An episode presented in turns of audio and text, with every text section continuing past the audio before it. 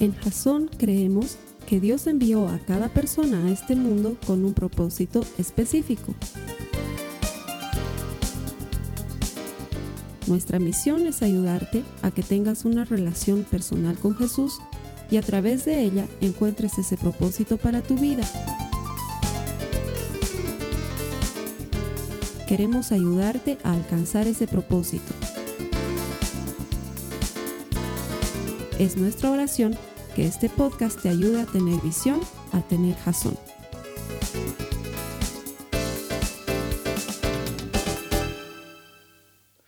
Por mi trabajo tengo que estar mirando Facebook con relativa frecuencia. No es lo que más me gusta, pero es algo que tengo que hacer. Y encontré muchas publicaciones extrañas esta semana. Una en especial me llamó la atención. Se trataba de alguien que se había tomado la molestia de fotografiar a una movilidad, una vagoneta, eh, presuntamente manejada por algunos jovencitos, y la persona que ponía esta publicación estaba completamente escandalizada, decía, ¿cómo es posible que salgan a pasear como si estuviésemos en vacaciones? Y medio mundo opinaba de todo en esa fotografía, pero hubo una opinión que me, pues, me hizo volar la cabeza. Decía algo así como, ¿cómo es posible que no controlen a sus hijos? ¿Es que acaso le hemos perdido el miedo al coronavirus? Yo decía, ¿qué pasa? ¿En serio tenemos que vivir tan atemorizados?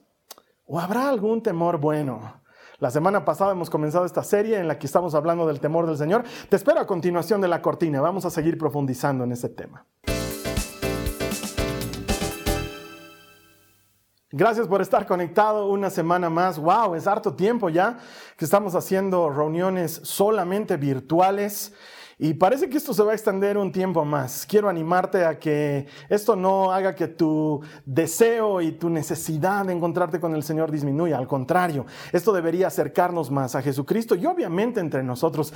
Gracias a Dios ahora tenemos esta tecnología que nos permite estar cerca los unos de los otros. Estoy absolutamente seguro de que si Pablo hubiese vivido en nuestra época, él hubiera organizado reuniones de Zoom con distintas iglesias, él hubiera tenido Twitter, él hubiera utilizado estos medios para llegar, hacer llegar la palabra de Dios a tantos lugares. Si Él lo pudo hacer sin tecnología, nosotros deberíamos estar llegando hasta el último rincón del mundo. Y sé que lo hacemos gracias a ti, porque sé que compartes estos servicios cada vez que los tienes a disposición en tus redes sociales y a través del Internet y te doy gracias, porque literalmente estamos llegando a lugares que jamás hubiésemos imaginado que la palabra de Dios podría alcanzar. Gracias por conectarte, jasonauta, desde donde sea que estés conectado. Bienvenido. Vamos a seguir con esta serie que se llama Temor del Bueno.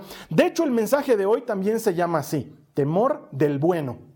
Y es porque la semana pasada aprendíamos que bíblicamente hablando hay una diferencia entre el miedo y el temor. El miedo está esperando un castigo, pero el temor, el temor es esa, ese amor reverente que sentimos por Dios, ese deseo de no ofenderle, ese deseo de no transgredir las cosas que Él considera importantes y santas y darle el crédito de que Él es Dios y saber que Él siempre tiene la razón. Eso lo veíamos la semana pasada. Esta semana vamos a entrar un poquito más en el tema del temor de Dios. Por eso es que el mensaje se llama temor del bueno. Lo vamos a ahí desarmar un poquito para que lo entiendas mejor, pero quiero comenzarte como siempre contándote una historia. Y la semana pasada te decía que he vencido muchos miedos cuando he conocido a Jesucristo, todos esos miedos relacionados con la muerte, con la oscuridad, con la noche, todas esas cosas pasaron, pero hubo uno que me ha costado mucho vencer y que no tiene que ver con esto. Siempre le he tenido miedo a los perros. Y es una cosa que no podía evitar. Desde chiquito le sentía, no soy muy de mascotas, no soy de los que tienen eh, amor por los animalitos, no, no estoy en contra de los que lo tienen, bien por los que los tienen. No es que odio a los animales, sencillamente que los animales allá, yo acá no soy muy, muy de animales, pero cuando, cuando estaba creciendo y era adolescente, tenía un perro en mi casa, se llamaba Lobo, era un pastor alemán y era un pastor alemán malo, malo, malo.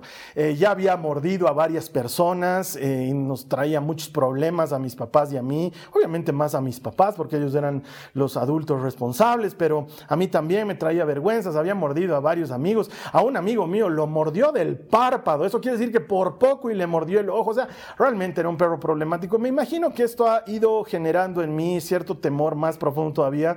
En más de una ocasión, cuando todavía era jovencito, pero ya adolescente, ya salía a reuniones, fiestas, volvía a cierta hora de la noche. El perro salía y me atacaba a mí. Tenía que decirle, no, no, lobo, soy yo, soy yo, para que no me destroce. pero sí ha destrozado un par de chamarras y bueno, pues eso creo que me ha dejado una secuela. Entonces, eh, si yo veía un perro en la calle, yo cambiaba de acera. Si yo estaba caminando por este lado y el perro venía hacia mí, yo me cambiaba hacia el otro lado. No sé cómo hay personas que aun cuando los perros están ladrando, ellos pasan por el lugar donde el perro está ladrando. Es una cosa que a mí siempre me cuesta mucho. Pero años atrás, a mis hijitas se les metió la idea de que querían un perrito y primero tuvimos una hembrita que se llamaba Luna. Se llama Luna, está viviendo ahora en otra casa. No pudimos acostumbrarnos a ella ni ella a nosotros, pero me tocó la tarea de entrenarla y hacerla obediente y cuando la sacaba a la calle para que otros perros no la ataquen, desarrollé esa capacidad de enfrentarme a los perros. Esto me lo enseñó el Esteban. El Esteban me enseñó a través de un video de César Millán, me dijo, tienes que hacer esto y esto, miré el video, miré el video, aprendí la técnica, me armé de valor y cuando los perros venían a atacarla a la luna, entonces yo la defendía. Ahora tenemos un nuevo perro, se llama Balú y me ha tocado muchas veces igual defenderlo al Balú de perros grandes que se quieren acercar a él en la calle. Entonces consideraba o considero de alguna manera que el miedo este ya está vencido. Sin embargo, durante la cuarentena me tocó salir en el día en que podía salir para aprovisionarme según el número de mi cédula de identidad. Y cuando estaba caminando por las calles desiertas me encontré con una jauría de unos 20 perros que estaban detrás de una hembra que presuntamente estaba en celo.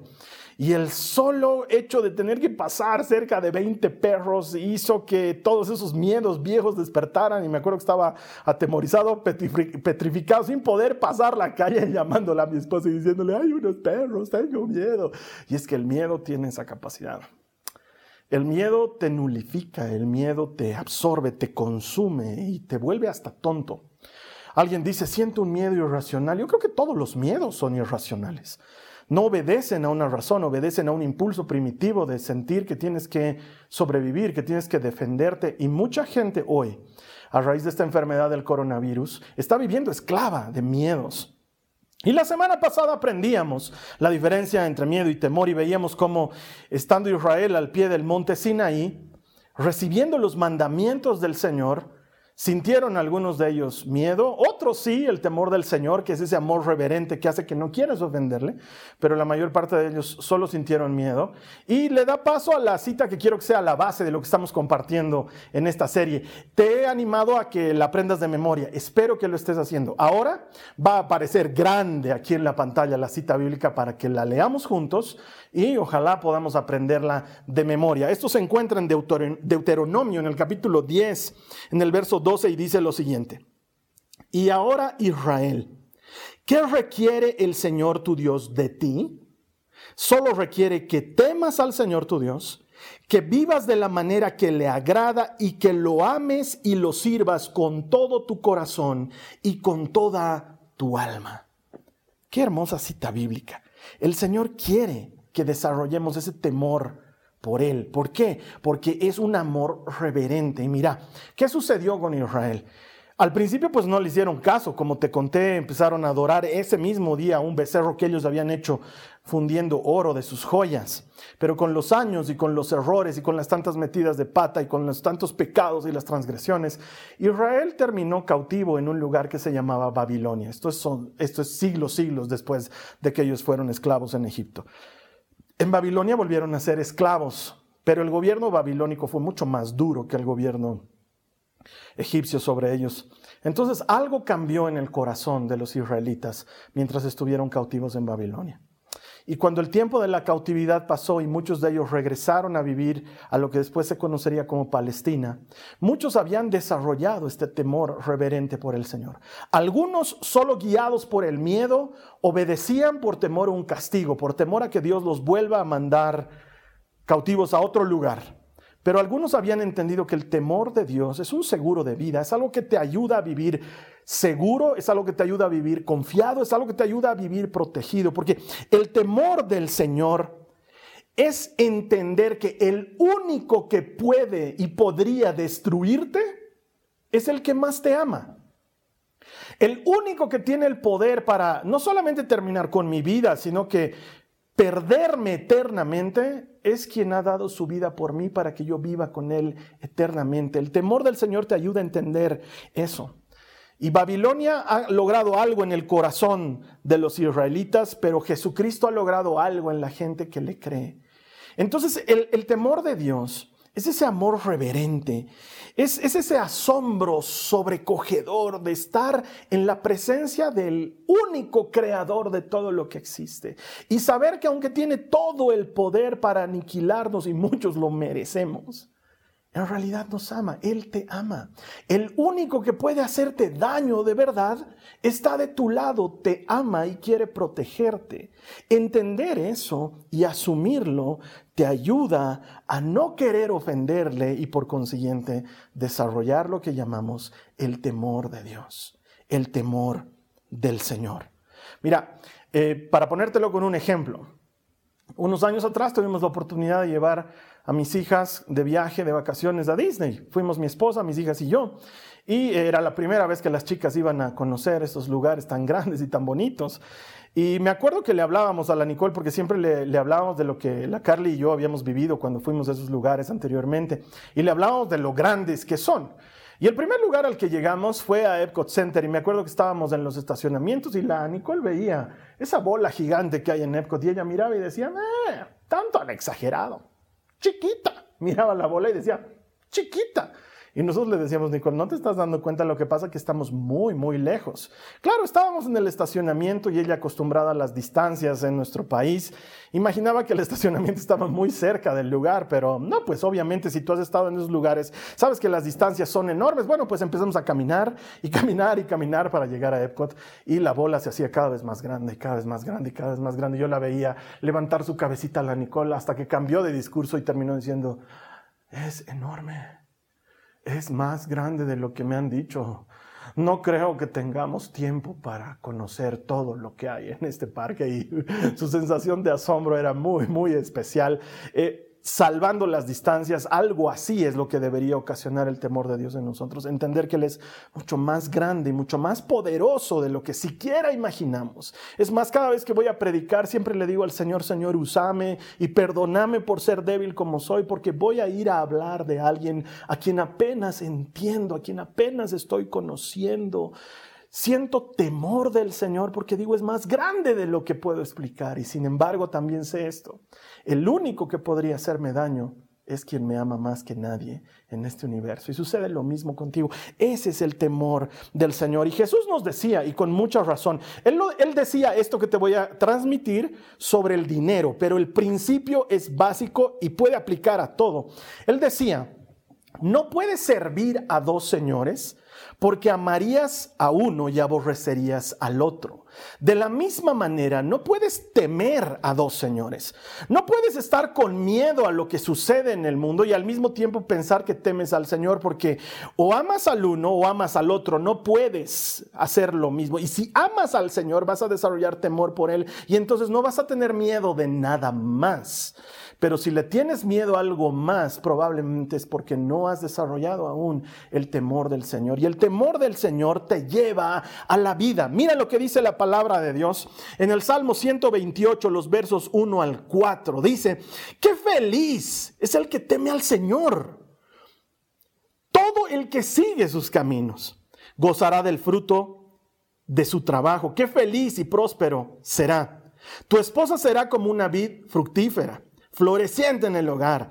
Tus hijos serán como vigorosos retoños de olivo alrededor de tu mesa. Esa es la bendición del Señor. ¿Para quién? Para los que le temen. El temor del Señor no es algo malo, el temor del Señor es un temor bueno que te conduce a la vida. El temor del Señor, ya lo hemos definido claramente, para hablar más sencillamente de esto, vamos a decir que es no querer ofenderle. Cada vez que yo digo el temor del Señor, quiero que lo asociemos con la idea de no querer ofenderle. El no querer ofender al Señor nos lleva a buscar conocer su corazón.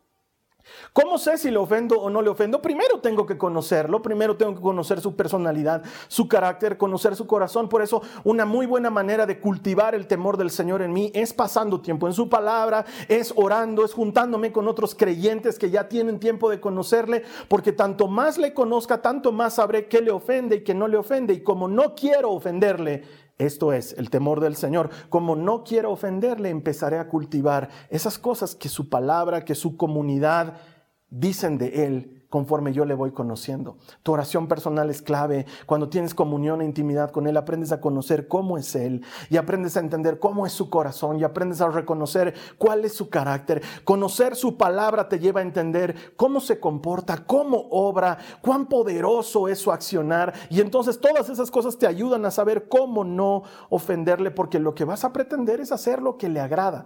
Es un poco como una relación de pareja, no se me ocurre un mejor ejemplo, pero cuando tú estás verdadero, enamorado, pasas tiempo con la persona que amas y empiezas a conocer sus gustos y sus disgustos y empiezas a tratar de complacerle y de darle aquellas cosas que le gustan. ¿Por qué? Porque le amas. El temor del Señor es eso, le amo que quiero hacer lo que le gusta. Le amo tanto que quiero mostrarle las cosas que le son agradables. Le amo tanto que quiero consentirlo en aquellas cosas que para él son importantes. El amor al Señor y el temor al Señor están casados. Así como en este ejemplo de pareja y quizás por eso eso muchos divorcios son tan dolorosos, sobre todo cuando son divorcios de dos personas que se amaban realmente en un principio y que luego termina en pleito, porque se conocen tan bien el uno al otro que saben también cómo lastimarse, saben también qué cosas hacer que le desagradan al otro solo para herirle. Por eso es que el temor del Señor está relacionado con el amor al Señor. Israel, ¿qué requiere el Señor, tu Dios, de ti? Requiere que le temas y que camines en sus mandamientos y que le ames y le sirvas. El amor y el temor están relacionados. Y quizás tú me digas, ay, Carlos Alberto. Eso es muy antiguo testamento. Hay gente que le quita peso al Antiguo Testamento y sinceramente a esas personas quisiera agarrarlas del cuello y torcérselos un poquito a ver si se dan cuenta de que el Antiguo Testamento y el Nuevo Testamento se necesitan el uno al otro. Pero si te suena muy Antiguo Testamento lo que te estoy diciendo, te quiero leer algo muy Nuevo Testamento respecto al temor del Señor. Acompáñame por favor a Juan 14, los versos 23 y 24 que dicen lo siguiente. Jesús contestó, ¿quién está hablando? Jesús. Él contestó, todos los que me aman harán lo que yo diga. Mi Padre los amará y vendremos para vivir con cada uno de ellos. El que no me ama, no me obedece. Ah, hay una relación muy estrecha en el Nuevo Testamento entre amar al Señor y hacerle caso. Y si tú le haces caso es porque le temes, temes ofenderle, temes hacer las cosas que no le gustan, no quieres desagradarle. El temor del Señor es eso. El Señor es tan hermoso que nos dice, pongo delante de ti el fuego y el agua, la muerte y la vida. Y como, como, como alguien que quiere que apruebes el examen, Él te da la respuesta y te dice, elegí la vida, elegí la vida. No elijas la muerte, puedes elegir, pero elegí hacer mi caso. Por eso es que nos invita a temerle, porque temerle es no querer ofenderle y no querer ofenderle es elegir la vida. Por eso te enseñaba la semana pasada. El temor del Señor es un seguro de vida que nos prepara para la eternidad.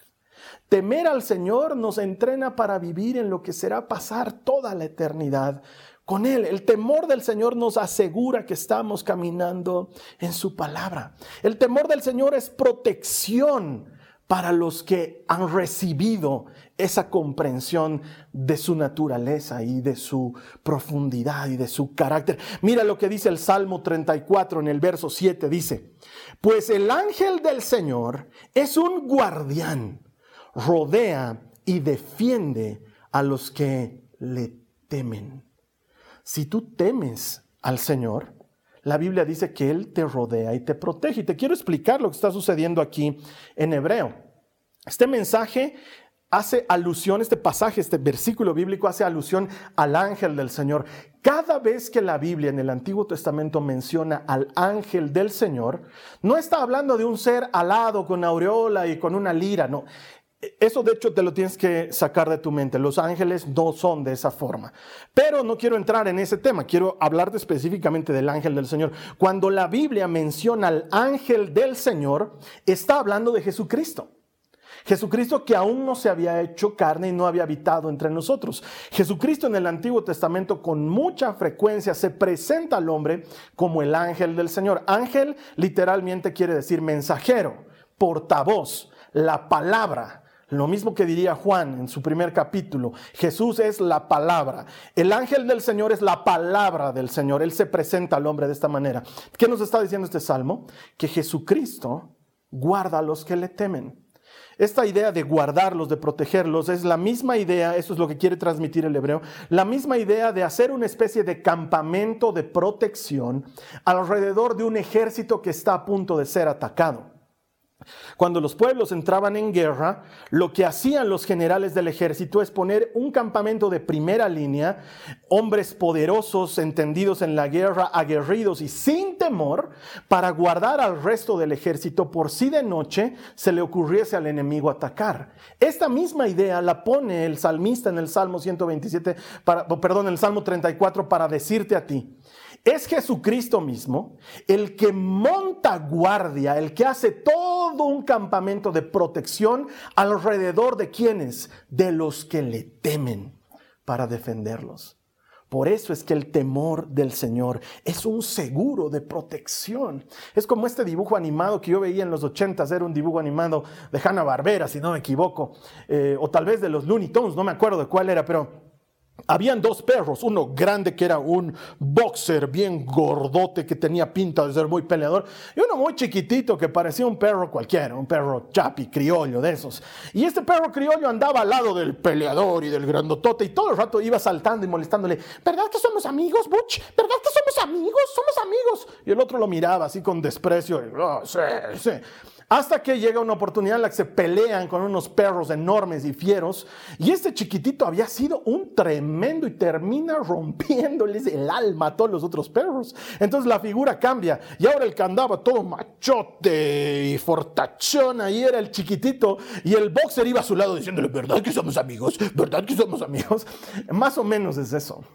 Es la idea de que alguien más grande y más fuerte que tú ha decidido proteger tu vida si le temes. Te lo vuelvo a decir. Alguien más grande y más poderoso que tú ha decidido guardar y proteger tu vida, tus intereses, tu familia, todo lo tuyo, si le temes. Porque si le temes vas a andar en su palabra, si le temes le vas a conocer, si le temes le vas a amar y le vas a servir.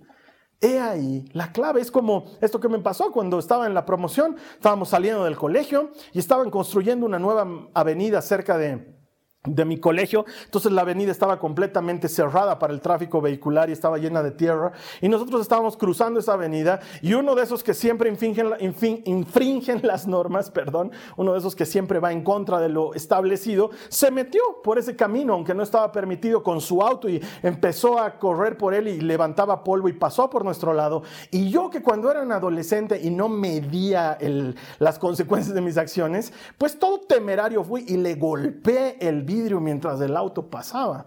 No contaba con que el otro era tan alevoso como yo y paró en seco y se bajó y era una montaña enorme que estaba viniendo a pegarme. Y en eso apareció de la nada un amigo mío, un compañero de promoción que hasta el día de hoy practica estos deportes de vale todo, es uno de esos peleadores increíbles, me hizo un lado y me dijo no te preocupes, yo peleo por ti y pum, pum, pum, pum le rompió el alma al que, al que me iba a pegar, pero fue increíble. Y wow, no te puedo decir qué hermosa es esa sensación de saber que te van a romper el alma, pero hay alguien más fuerte y más grande que tú que te protege. Ese es el ángel del Señor que pone un campamento alrededor de los que le temen y los protege. Mira lo que dice la palabra de Dios en Proverbios, en el capítulo 1, en el verso 7. Dice, el temor del Señor es la base del verdadero conocimiento, pero los necios desprecian la sabiduría y la disciplina. Es decir, que el temor del Señor es verdadera sabiduría. Es la base para ser sabio. Y por eso es que cuando tú le temes al Señor, caminas protegido y caminas gozando de su favor. Y para muchos esto es una locura. Para muchos nosotros somos unos fanáticos, los cristianos somos unos locos, los cristianos no racionalizamos lo que está sucediendo. Pero yo quiero decirte que lo que el mundo considera locura o lo que el mundo considera tontería, Dios lo ha transformado en sabiduría y Él ha llamado a aquellos que le creemos a andar en sus locuras, si me entiendes. Y Dios termina demostrando una y otra vez que Él no es ningún tonto que Él tiene toda la razón y que creerle, amarle y temerle es traer para nuestra vida protección. ¿Quieres temer al Señor? Vas a desarrollar sabiduría. ¿Quieres ser sabio? Teme al Señor. Temerle es querer hacer lo que a Él le agrada, no querer ofenderle en ninguna manera. Y esto es la clave para todo en la vida, porque mi hermano, mi hermana, esto que te voy a decir me gustaría hasta que te lo anotes. Me gustaría que lo tengas como un recordatorio en tu refrigerador, en la puerta de tu casa. Esto que te voy a decir a continuación es poderoso. Presta atención. Sin el Señor, todos nuestros esfuerzos son en vano. Te lo vuelvo a decir. Sin el Señor, todos nuestros esfuerzos son en vano. Todo lo que hacemos en nuestra vida, si no está garantizado por el Señor, si no está bendecido por su mano, si no está protegido por su espada, no sirve de nada. Otra vez vuelvo a lo que he estado viendo en Facebook esta semana. Un amigo mío publica una pregunta honesta en Facebook, pregunta algo honesto. Él pregunta, ¿por qué si estoy yendo solo en mi auto debería utilizar un barbijo? Si estoy solo dentro de mi auto, no sé cómo le dicen en otros países, las mascarillas, estas cosas que son para disminuir las posibilidades de contagio por respirar lo que está en el aire.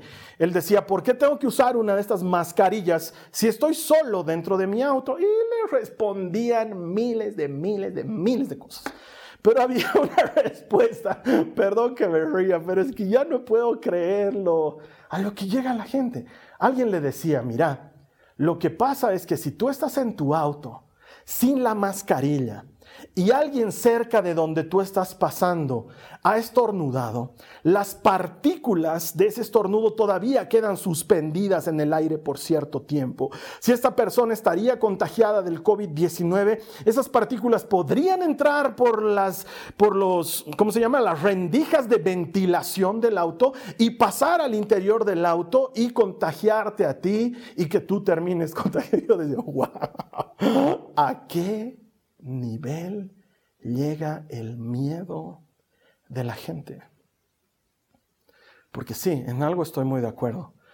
Hay tal nivel de desinformación en todo lo que estamos viviendo, que si sí te contagias en el aire, que si no te contagias en el aire, que si sí el alcohol destruye al virus, que si no destruye menos que frotes, que si sí la lavandina funciona, que si no funciona la lavandina, que sí pueden contagiar los asintomáticos, que no, ahora dice que puede que no contagien los asintomáticos. O sea, hay tal nivel de desinformación que lo que se genera es un profundo miedo en la gente y es increíble lo que el miedo puede lograr en nosotros.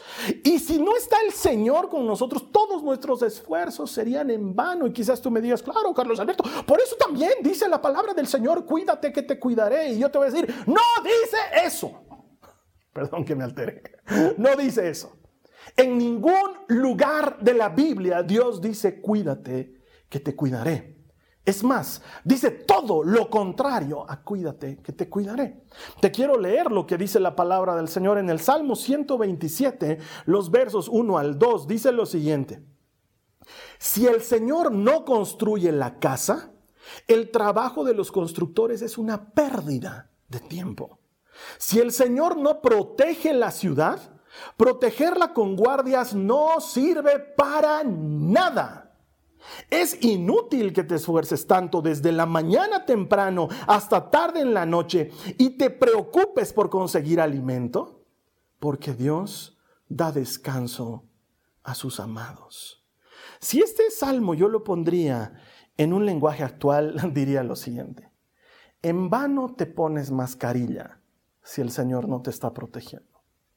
En vano te lavas las manos 80 veces al día si el Señor no te está cuidando en vano.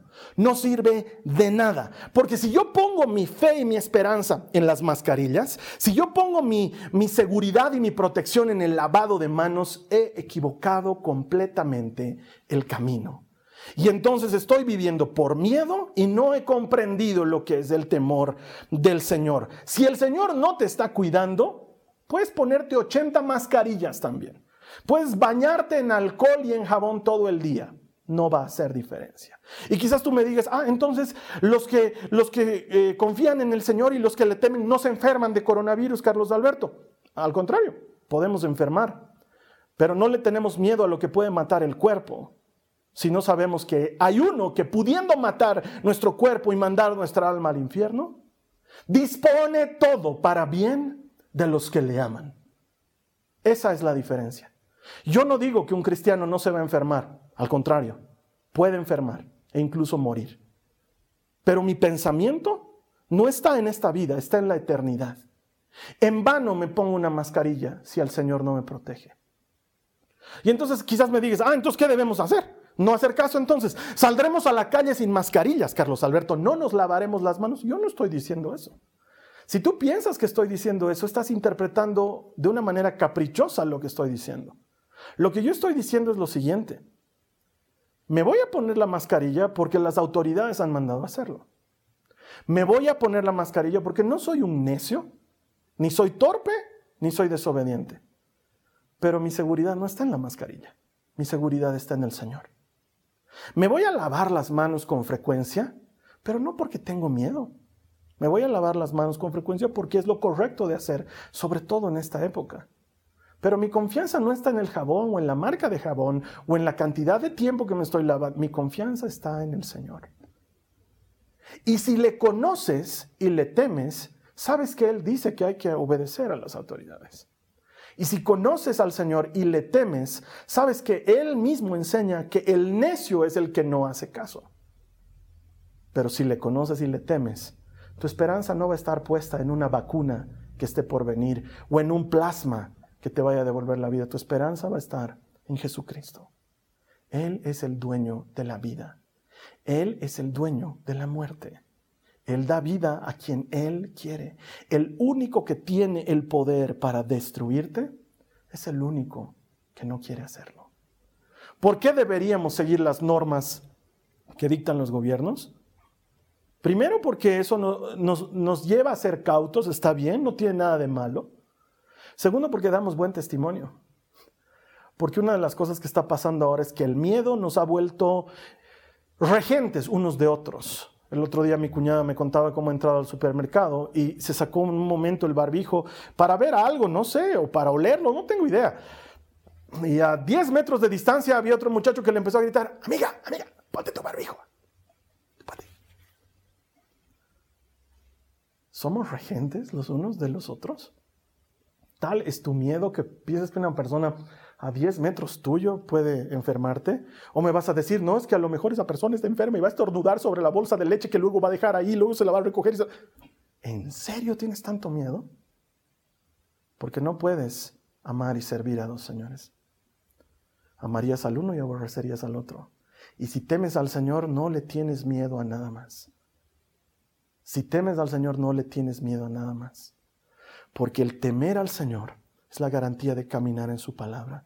Y si caminas en su palabra, Él ha prometido bendecirte. Y aun cuando la enfermedad tocara tu puerta, aun cuando tú o yo enfermásemos de COVID-19, Él ha dispuesto esa enfermedad para bien de los que le aman. Y podemos confiar en que Él es bueno. Termino con esto, hermano, hermana. Dios no nos quiere esclavos de nada. Cuando Jesús ha muerto en la cruz del Calvario, ha muerto de una vez y para siempre para eliminar toda posibilidad de que seamos esclavos. Y el miedo, el miedo es una de esas posibilidades. El miedo es un terrible amo. Si tú vives en función al miedo, si tú vives en función a lo que el miedo pone en tu mente y en tu corazón, te has debido dar cuenta lo oprimida que está tu vida últimamente. El miedo es un terrible amo.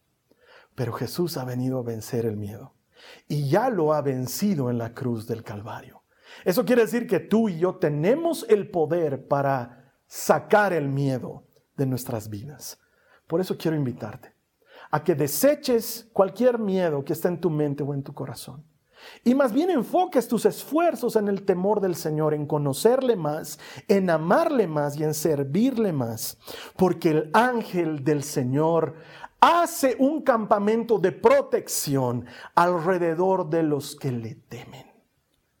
Temerle a Él es un seguro de protección. No andes con miedo a lo que el hombre puede hacer, no andes con miedo a lo que está pasando en esta época. El real está ahí, pero pon tu esperanza en Jesucristo. Porque en vano está el albañil construyendo la casa si el Señor no la está edificando. En vano está el centinela montando guardia alrededor de la fortaleza si no es el Señor quien la está protegiendo. Pon tu esperanza y tu confianza en Jesucristo. Quiero ayudarte a orar para terminar. Si tú sientes que el, miedo ha estado invadiendo tu vida, si tú sientes que el temor de Dios no ha sido la constante, sino más bien el miedo a lo que puede suceder o al futuro o a cosas por el estilo, yo quiero invitarte a que desechemos ese miedo y pongamos nuestra esperanza en el Señor. ¿Qué requiere el Señor de ti, oh Israel? ¿Qué requiere el Señor de ti, Jasón? Él requiere que temas al Señor y que camines según su palabra y que le ames y que le sirvas con todo tu corazón y con toda tu alma. Si esto es lo que tú quieres hacer, yo te invito a que cierres tus ojos en este momento. Vamos a orar. Señor Jesús, nos encomendamos a ti, nos entregamos a ti. Te pedimos, Padre amado, que deseches todo miedo de nuestro corazón y de nuestra mente y que llenes nuestro corazón y nuestra mente con tu espíritu, que es un espíritu de valor, de amor y de dominio propio. Señor Jesús, las noticias, las amistades, las redes sociales, están invadiendo nuestra mente y nuestro corazón constantemente con ideas de miedo, con malas noticias, con cosas que nos amargan. Dios, queremos llenar nuestra mente y nuestro corazón con la esperanza que da tu palabra. Que este tiempo, por real que pueda ser, pasará también. Que tú estás en control de todo lo que sucede y que tú, Señor, proteges a los que te temen, Dios. Siembra en nosotros el temor santo que te merecemos. Ese temor que nos ayude a alcanzar sabiduría, esa sabiduría que solo, solamente viene de ti, esa sabiduría que nos va a ayudar a vivir convencidos de que esta vida no es nada, es pasajera, pero que la eternidad lo es todo. Dios, entrénanos en tu temor para alcanzar sabiduría, para disfrutar de la eternidad que has comprado para nosotros en la cruz del Calvario. Damos gracias porque solamente tú puedes sacar el miedo de nuestras vidas. Señor, todos nuestros esfuerzos son vanos si no te tenemos a ti, pero contigo al mando todo nos es posible. En el nombre poderoso de Jesucristo, desechamos todo miedo de nuestras vidas y nos abrazamos de ti, nuestro protector. Gracias, Señor Jesús. Amén. Si tú has hecho esta oración, Dios ha respondido esta oración él ha quitado el miedo de tu corazón. No le des campo al miedo. No le des campo a eso en tu vida. Yo cuando conocí a Jesús, lo conocí muy jovencito, tenía 14 años, me enseñaron una canción que decía algo así como, si el miedo quiere entrar en tu corazón y te dice, déjame entrar. Y nosotros teníamos que responderle cantando, dile, no, no, no, Cristo vive en mí y no hay lugar para ti. Dile no al miedo. No lo dejes volver a entrar. No llenes tu corazón y tu mente de basura, de eso que abunda las noticias y las redes sociales. Llena tu mente de verdad y llena tu mente de su palabra y júntate con otros que creen como Él. De hecho, quiero hacerte una invitación especial. Esta semana en Jasón vamos a estar dando inicio a nuestros compartimientos bíblicos. ¿Cómo? Lo vamos a hacer virtualmente. Ya te vamos a estar explicando por medio de nuestros canales de comunicación, WhatsApp, Facebook, las maneras en las que lo vamos a lograr, pero quiero invitarte. No te sueltes del Señor. Esta no es una buena época para soltarse de su mano, al contrario, este es el mejor momento para abrazarnos de Él. En Jasón vamos a comenzar estos compartimientos bíblicos. Tenemos la idea de que estos grupos pequeños nos van a ayudar a mantenernos conectados unos con otros, pero sobre todo apegados a la fuente que es Jesucristo, el autor y consumador de nuestra fe. Así que te invito a que estés atento, que estés atenta a lo que vamos a hacer en la iglesia esta semana. Muy bien, eso ha sido todo por hoy, ese ha sido el mensaje que quería compartir contigo. Ah, si hay alguien que no ha recibido a Jesús como su Salvador, este es un buen momento para hacerlo. O si tú quieres recomprometerte con el Señor, hagamos juntos esta oración muy sencilla. Repetí conmigo, dile a Jesús, Señor Jesús, te pido perdón por todos mis pecados. Te doy gracias por haberme salvado en la cruz. Creo que Dios te resucitó de entre los muertos. Regálame tu espíritu y entrégame esa vida eterna que compraste en abundancia para mí. En el nombre de Jesús. Amén. Así de sencillo, si tú has hecho esta oración, el reino está festejando tu regreso a casa. Bienvenido a la familia del Señor. La siguiente semana vamos a estar predicando un mensaje más en esta serie Temor del Bueno. Estoy convencido que te puede ayudar a desechar completamente el miedo de tu vida y a vivir bajo el temor del Señor. El temor del Señor es garantía de vida. Estoy seguro que si lo vives, lo vas a experimentar y lo vas a compartir con otros. Nos vemos aquí la siguiente semana, ¿te parece?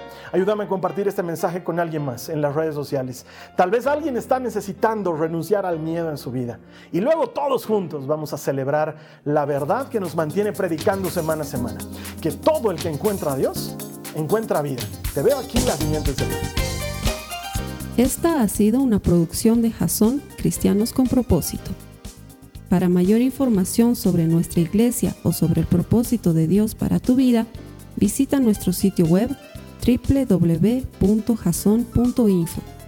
Allí encontrarás muchos recursos para animarte en tu relación con Dios, enseñanzas, nuestro blog, prédicas y mucho más. Te lo deletreamos www.jazon.info. También puedes visitarnos en nuestro sitio en Facebook www.facebook.com barra Que Dios te bendiga abundantemente. Muchas gracias.